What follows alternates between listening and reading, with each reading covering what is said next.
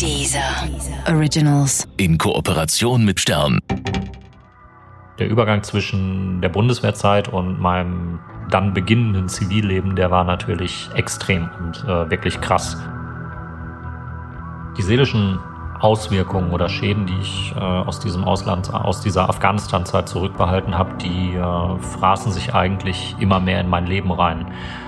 Ähm, ich habe irgendwann bemerkt, dass ich immer stärker und immer heftiger darauf reagiert habe, wenn Soldaten in Afghanistan gestorben sind.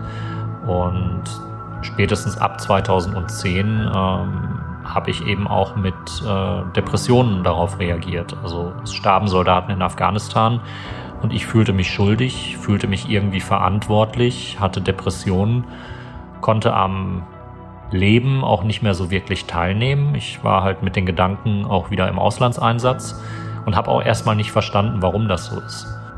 Da war es dann auch so, wenn in Afghanistan Soldaten gestorben sind und ich wieder nur an die Einsatzerlebnisse denken konnte und an das, was da gerade passiert, ähm, dass ich auch nicht wirklich schlafen konnte. Ich habe dann zum Beispiel mit, äh, mit Läufen angefangen. Ich habe äh, mir in meinen Rucksack 10, 15 Kilo Wasser geladen und bin dann laufen gegangen. Und dann war ich 10 Kilometer laufen, kam nach Hause, war völlig durchgeschwitzt und äh, völlig äh, ermattet und äh, konnte dann eben, weil der Körper gerade wirklich müde war, auch endlich wieder schlafen. Mana. Als er sich bei der Bundeswehr verpflichtete, war er Idealist und von der Sinnhaftigkeit eines modernen Soldatenlebens überzeugt. Nach der Grundausbildung war er im Kosovo, von 2005 bis 2008 dann insgesamt dreimal in Afghanistan. Dort erlebte er Dinge, die ihn traumatisiert haben. Über seine Kriegserlebnisse zu sprechen, hilft ihm, mit der posttraumatischen Belastungsstörung klarzukommen. Das ist die Geschichte von Daniel. Ich bin mit Sicherheit nicht mehr der Typ, der ich 2008 gewesen bin, als ich in die aus den Einsätzen zurückkam und nicht mehr der, der 2005 zum ersten Mal in diese Afghanistan-Einsätze gegangen ist. Auf der beruflichen Ebene hat es dafür gesorgt, dass ich eigentlich vom überzeugten Offizier und äh, von jemandem, der eigentlich gerne Berufssoldat geworden wäre, ähm, mittlerweile zum Antimilitaristen geworden bin. Sehr geehrter Herr Bundespräsident Gauck, sehr geehrte Frau Bundeskanzlerin Merkel, ich habe mich entschieden, dass ich dem Ganzen einen Endpunkt setzen muss, um mich nicht äh, noch weiter in dieser Sache zu verlieren. Und ich habe dann in einem symbolischen Akt, den äh, viele ehemalige Soldaten und Veteranen weltweit ähm, auch praktizieren und praktiziert haben, meine Einsatzmedaillen zurückgegeben. Ein Soldat erhält nach so einem Auslandseinsatz eine Medaille an die Brust gebappt und ähm, für mich war das so, dass, das, dass diese Medaille quasi in einem, ja quasi ein Siegel der Verschwiegenheit bedeutete. Nach dem Motto, hier ist was im Einsatz passiert, wir kleben jetzt diese Medaille drauf und dann bleibt das bitte auch hier und Sie reden da nie wieder drüber. Mein Dienst begann am 1. September 1998, zunächst als Wehrpflichtiger später als Zeitsoldat und bis hin zur Ernennung zum Offizier am 1. Juli 2000. Ich habe mir dann überlegt, wie kann ich diese Medaillen zurückgeben und habe dann in Videoform zunächst darüber geredet und habe mich dann auch noch für ein anderes Zeichen entschieden. Ich war eben im äh, islamischen Kulturkreis unterwegs und äh, da gibt es dieses äh, starke Statement, dass man Schuhe in Richtung der Autoritäten schleudert, wenn man sie nicht respektiert und habe dann immer, den Verantwortlichen für die Auslandseinsätze habe ich dann jeweils ein paar Einsatzstiefel und eine Einsatzmedaille gewidmet. Einsätze geschickt wird. Reifliche Überlegung deswegen, weil das Leben und die Gesundheit von Staatsbürgern und vor allen Dingen von Menschen in den Einsatzgebieten aufs Spiel gesetzt wird.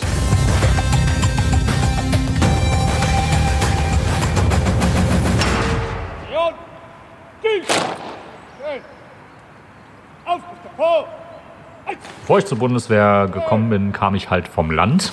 Das war in Ostwestfalen eine sehr ländliche Gegend.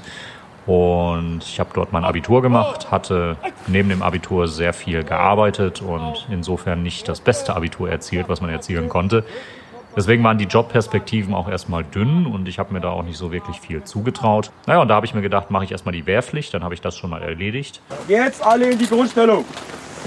Und da zeigte sich die Bundeswehr dann als Arbeitgeber von einer recht guten Seite und ich habe mir das angeschaut und habe gedacht, naja gut, kann ich auch hier mein Geld verdienen. Es passt zwischen Ellbogen und Oberkörper, ja, eine Handbreite rein. Idealismus war da schon dabei. Ich wollte ja was Sinnvolles tun und nicht irgendwie, pff, keine Ahnung, was für einen Job verrichten. Und die Bundeswehr hat sich immer so präsentiert, dass sie Menschen hilft in Auslandseinsätzen, Not der Menschen lindert und äh, dass man eben äh, demokratisch ausgerichtet ist, dass es keine Angriffskriege mehr gibt, dass man nur Hilfseinsätze oder Miss Hilfsmissionen macht.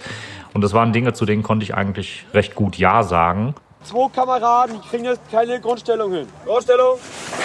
Und habe erst später gemerkt, auf was ich mich da wirklich eingelassen habe. War damals sehr frisch verheiratet und war gerade mal 21 Jahre alt, fast 22 und mit der Perspektive, dass man gerade oder dass ich gerade frisch verheiratet war, dann ein Testament zu schreiben und sich den Fall vorzustellen, was passiert, wenn ich nicht wiederkomme, wenn ich tot bin, ähm, das war sehr belastend. Der erste Einsatz endete im Mai 2001. Ähm, in die Zeit fiel dann auch noch die kirchliche Hochzeit, die wir nachgeholt hatten. Meine Mutter hat darauf bestanden, dass wir die lange geplante kirchliche Hochzeit dann auch wirklich durchziehen. Nach der Hochzeit sind wir in die Flitterwochen gefahren, beziehungsweise in die Flitterwoche. Wir hatten äh, uns ein kleines Häuschen in Rostock an der Ostsee äh, gemietet und wir haben den Morgen damit begonnen, dass wir in der Innenstadt von Rostock unterwegs waren, uns die Innenstadt angeschaut haben, in Geschäften gewesen sind, ein bisschen äh, geshoppt haben. Und ich merkte dann, dass irgendwie in den Radios ähm, Berichte liefen von Flugzeugen. Ich schnappte immer nur so auf, USA, New York, Flugzeug, zweites Flugzeug. Ich dachte mir, hm, irgendwas ist da passiert, da scheint wohl gerade wirklich was im Gange zu sein. Und wir haben uns dann einen Supermarkt äh, gesucht mit einer Technikabteilung und standen dann in diesem Supermarkt äh, vor äh, vielen, vielen Bildschirmen, auf denen überall das Gleiche lief. Für mich war der 11. September dann auch der Auslöser, irgendwann nach Afghanistan gehen zu müssen. Und ich habe dann auch während der Offizierausbildung sehr schnell Kontakt zu Soldaten bekommen, die als erste nach Afghanistan geschickt worden sind, die dann ähm, zu uns in die Ausbildung kamen, die uns von ihren Erfahrungen berichtet haben. Und während ich taktische Grundlagen lernen musste, die eigentlich noch äh, auf dem Stand waren wie im Kalten Krieg, also die große rote Armee kommt aus dem Osten und äh, die blaue Armee geht ihr entgegen und dann wird angegriffen und dann wird verteidigt, ähm, war mir klar, das bringt mich hier nicht so wirklich weiter. این تازه ترین معلومات برایتان از رادیو صدای آزادی شمال می باشد. Ja, die Ankunft in Kundus am Flughafen, da fühlte sich wirklich alles noch sehr unwirklich an. Es war November und es war trotzdem noch sehr warm, also wir sind bei sehr schönem Wetter und strahlendem Sonnenschein angekommen.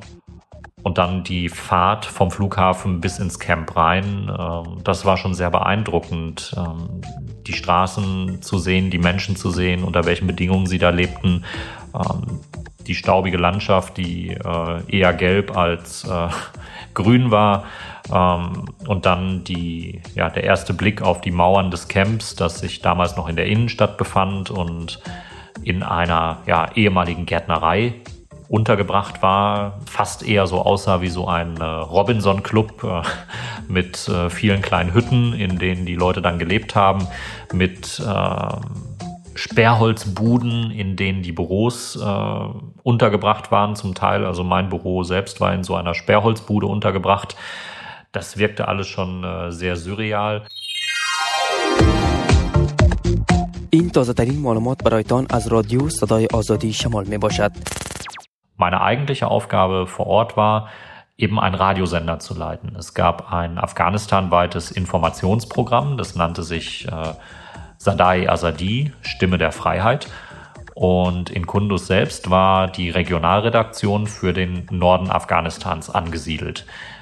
Wir hatten drei Sender, drei große, einen in äh, Kunduz, einen in Faisabad und einen in äh, Bahlan. Und Wir haben mit diesen drei Sendern äh, insgesamt rund eine Million Menschen im Norden als Zuhörer erreicht. Man sagte damals zu mir, machen Sie Radio so, dass hier keine Soldaten sterben. Diese Zeit nach den Karikaturenveröffentlichungen, die habe ich ja sehr, sehr präsent. Für mich ist das auch heute, fast zwölf Jahre danach, immer noch äh, so, als wäre das quasi erst gestern passiert. Ich hatte damals mir angewöhnt, immer meine lokale Tageszeitung aus Deutschland jeden Tag aus dem Netz herunterzuladen. So konnte ich dann irgendwann Ende Januar, ich glaube es war der 31., dann von den Karikaturen in der Zeitung lesen. Das war vorher noch in keiner militärischen Lagebesprechung ein Thema. Mir war klar, nachdem ich diesen Artikel gelesen hatte, dass das sehr schnell auch äh, in Afghanistan ein Thema sein würde, weil einfach die muslimische Welt weltweit auf diese Karikaturen reagierte. Es war ihr Glaube oder es ist ihr Glaube. Es ist die höchste religiöse Ikone, die sie haben. Und die wurde dann eben aus der Ferne, aus dem Westen, aus einer privilegierten Gesellschaft heraus, wurde eben diese Symbolfigur durch den Kakao gezogen.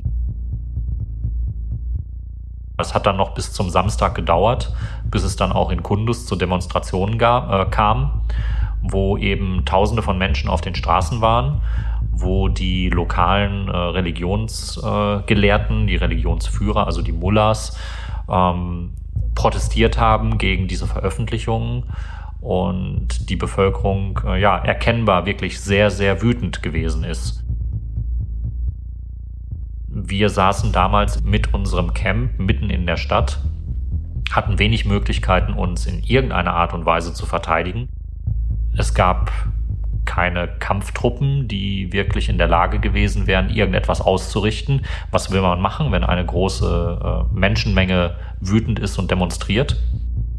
Als dann eben dieser Satz fiel, machen Sie Radio so, dass hier keine Soldaten sterben, Radio ist unsere stärkste Waffe, da fühlte ich mich ja wirklich äh, sehr allein. پاملرنه وکړئ یو خبر شو په دې حمله کې یو د نن غرمې نه وروسته په یو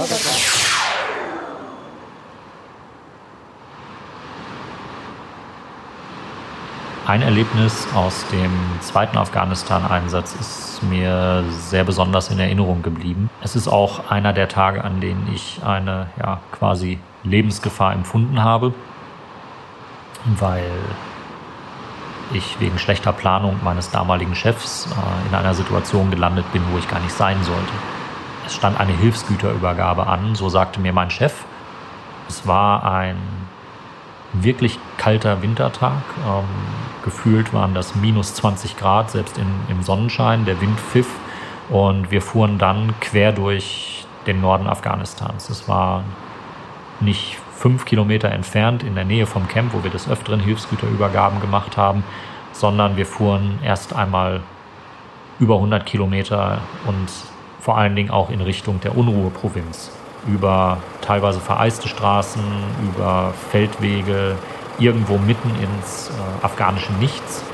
Ich kann, ich kann mich noch gut daran erinnern, dass, ich, dass, dass mir in diesem Moment auch bewusst geworden ist, dass äh, ich da gerade eine Regelverletzung begehe, weil ich gar nicht unterwegs sein durfte, alleine. Ähm, ich wollte natürlich auch nicht diese Hilfsgüterübergabe abbrechen, oder dadurch verzögern, dass ich sage, nee, sorry, ihr müsst mich erst zurück ins Lager bringen. Und während der Fahrt hatte ich, äh, hatte ich dann halt immer Überlegungen, meine Güte, was passiert, wenn heute was passiert. Ähm, mir war klar, meine Familie wäre nicht versorgt gewesen, weil das als Fehlverhalten meinerseits gewertet worden wäre, alleine rauszufahren. Es waren keine Soldaten zum Schutz äh, vor Ort. Ich hätte mich wahrscheinlich auch in Zivil überhaupt nicht so unwohl gefühlt, aber dadurch, dass ich ja Uniform trug, als Soldat erkennbar war, eine Waffe mitnehmen musste, ähm, fühlte ich mich halt auch den ganzen Tag wie auf dem Präsentierteller. Und wir erreichten dann irgendwann einen Hinterhof, in dem eine Witwe mit acht Kindern in einem Stall direkt neben den Ziegen lebte. Und während ich da durch knöcheltiefen Matsch und äh, Ziegenexkremente stapfte, übergab der Mitarbeiter vom Auswärtigen Amt dann einen Sack Mehl an diese Frau. Aber der Tag ist mir nicht nur wegen der lebensgefährlichen Situation, in der ich da unterwegs gewesen bin, im Kopf geblieben, sondern eben auch wegen diesem, wegen dieser wirklich direkten Konfrontation mit der, mit der Lebenswirklichkeit da in Afghanistan. Menschen, die im Winter bei minus 10, minus 15 oder 20 Grad äh, in, in Sandalen wirklich um die Grundnahrungsmittel anstehen müssen und wo nicht klar ist, ob sie den Winter überleben. Das war wirklich ähm, ja, ein, ein, ein Tag, der mir auch äh, Jahre danach ähm, aus vielen, vielen Gründen äh, eine Gänsehaut über den Körper jagen. Also ich bin doppelt so häufig in die Auslandseinsätze gegangen und geschickt worden. Ähm, es wäre wahrscheinlich noch mehr, wenn ich jede Einsatzanfrage dann auch bejaht hätte. Und die Bundeswehr macht da quasi aus den wenigen Soldaten, die sie hat, doppelt so viele Soldaten, wenn sie Soldaten doppelt so häufig in die Auslandseinsätze schickt. Das ist ein Planungsfehler, auf Seiten des Ministeriums. Hier schicken Generäle und verantwortliche Soldaten häufiger in die Einsätze, als das sein darf. Und es ist ein Fehler seitens des Parlamentes, wenn Abgeordnete im Parlament entscheiden, wir stimmen einer Verlängerung zu, wir stimmen erneut einer Erhöhung der Zahl der Soldaten zu und man sie faktisch nicht hat und man faktisch schon die Soldaten überlastet hat. In meinem letzten Auslandseinsatz im September 2008 gab es dann das Ereignis, was letztendlich bei mir auch zum Umdenken geführt hat und dass ich ja heute auch nicht mehr hinter dem Engagement in Afghanistan stehe. Das war am 27. September 2008. Ich war gerade mit meinem Nachfolger, der mich in wenigen Tagen ablösen sollte, unterwegs zum Mittagessen, als wir ja, zwei Detonationen wahrgenommen haben. Ähm, gingen dann zum Essen und hatten gerade unsere Teller äh, befüllt und uns an den Tisch gesetzt, als äh, ein Soldat in die Küche gerannt kam und schrie Alarm. Wir mussten daraufhin äh, schnell in unsere Büros, äh, die ja, mit ähm, Metallplatten verstärkt sind, ähm, haben uns dann unsere Schutzwesten angezogen, Helme aufgesetzt. Ähm, man hörte immer noch Schüsse oder wir hörten immer noch Schüsse und in der Luft äh, waren dann auch mindestens zwei Kampfflugzeuge. Ähm, ich kann mich noch genau an das Geräusch erinnern, das waren diese A-10 Thunderbolt äh, Flug Flugzeuge, die äh, wirklich ein sehr prägnantes äh, Motorengeräusch auch haben und äh, ja, auf dem, auf dem Weg zum Lagereingang sah ich dann auch noch, dass ähm, eine Bundeswehreinheit gerade einen ähm, weißbärtigen Afghanen ähm, kontrollierte unter vorgehaltenen Waffen direkt vor dem Fahrzeug. Also man hatte wohl irgendwie jemanden festgenommen. Und ich habe erst später erfahren, dass das wohl einer der Angreifer gewesen ist, den ich da gesehen habe. Ja, der, der Alarm selbst äh, hielt dann an dem Tag noch bis, ja, bis in die Morgenstunden des nächsten Tages an. Ich erinnere mich noch, wie ich am nächsten Tag dann auch Probleme hatte, die Radiocrew morgens um 8 Uhr dann äh, ganz normal wieder an den Arbeitsplatz ins Lager zu bekommen. Und als dann dieser Tag rum war, ähm, liege ich abends auf meiner Stube. Dann kam mein Nachfolger rein, der ebenfalls auf der Stube untergebracht war. Und äh, nach kurzer Zeit kam auch der dritte noch dazu. Und von dem wusste ich eben, dass er im Stab arbeitete, in der J2-Abteilung, die für Sicherheit äh, zuständig ist. Und ich habe mir gar nicht viel dabei gedacht. Als er reinkam, habe ich so, habe ich ihn so angeraunt. Hey, sag mal, was macht ihr hier von einem äh, von einem Alarm am Vortag, äh, hier anderthalb Tage Alarm, sind doch nur zwei Raketen geflogen, so stand es in der Pressemeldung. Nee, sagt er, das waren acht und das weiß ich, weil ich für die Sicherheit hier im Lager verantwortlich bin und ich war mit meinen äh, Leuten an den Einschlagstellen der Raketen, wo die eingeschlagen sind und äh, wir haben acht gezählt. Und das war kein altes Material, was da geflogen ist, das war neues Material und wir haben echt tierisch Glück gehabt. Und das hat mich irritiert, das hat auch meinen Nachfolger irritiert und wir sind dann am nächsten Morgen an unseren direkten Vorgesetzten herangetreten, haben ihm berichtet, was wir da erfahren haben und äh, haben da um Klärung gebeten, weil uns das auch seltsam vorkam. Und unser Vorgesetzter ging dann in die morgendlichen Besprechungen im Stab.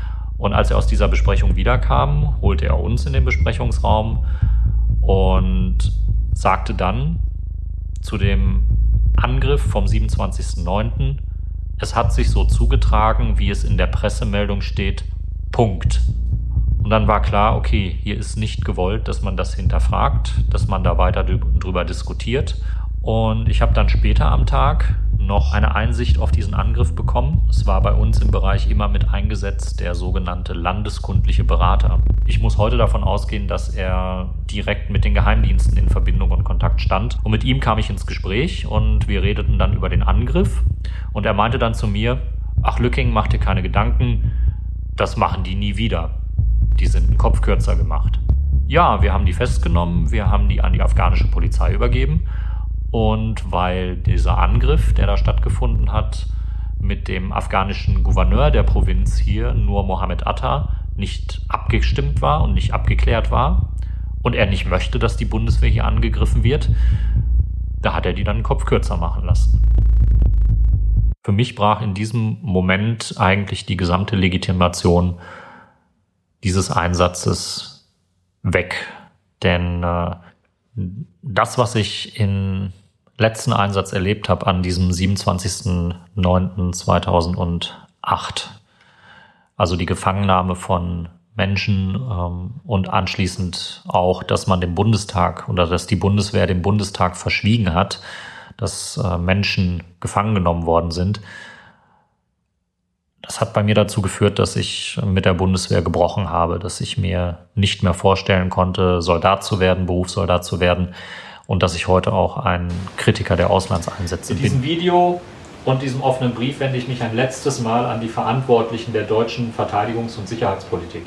Ich habe selber erfahren, dass es äh, sehr schwer ist, diese Erfahrungen in sein Leben zu integrieren. Ich konnte sie in mein Leben lange Zeit überhaupt nicht integrieren und war lange Zeit eben damit auch überfordert. Und so geht es nicht nur mir, so geht es äh, ganz vielen Soldaten. Weiß nicht, was sich die. Äh, das scheint wirklich jedem Kriegserlebnis innezuwohnen, dass es Menschen traumatisiert. Nicht jeden. Es gibt auch Leute, die kommen völlig unberührt aus solchen Kriegseinsätzen zurück und äh, haben hinterher keine Gewissensprobleme.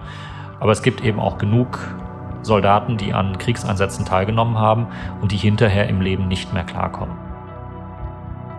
Ich weiß nicht, wen ich mit äh, solchen Interviews erreiche und ich weiß auch nicht, ob ich irgendjemanden davon abhalte, in die Bundeswehr einzutreten. Nur finde ich, dass auch die negativen Seiten des Dienstes beleuchtet werden müssen bei der Bundeswehr, dass die genauso präsent sein müssen wie die bunten Werbeplakate, die überall hingehängt werden und die Berufs- und Karriereversprechungen, die die Bundeswehr so bereitwillig im Rahmen der Nachwuchswerbung macht. Und diesen Ausgleich, den will ich schaffen egal wie viel Kritik und egal wie viel Drohung auch von äh, Bundeswehrkreisen das nach sich zieht. Mana.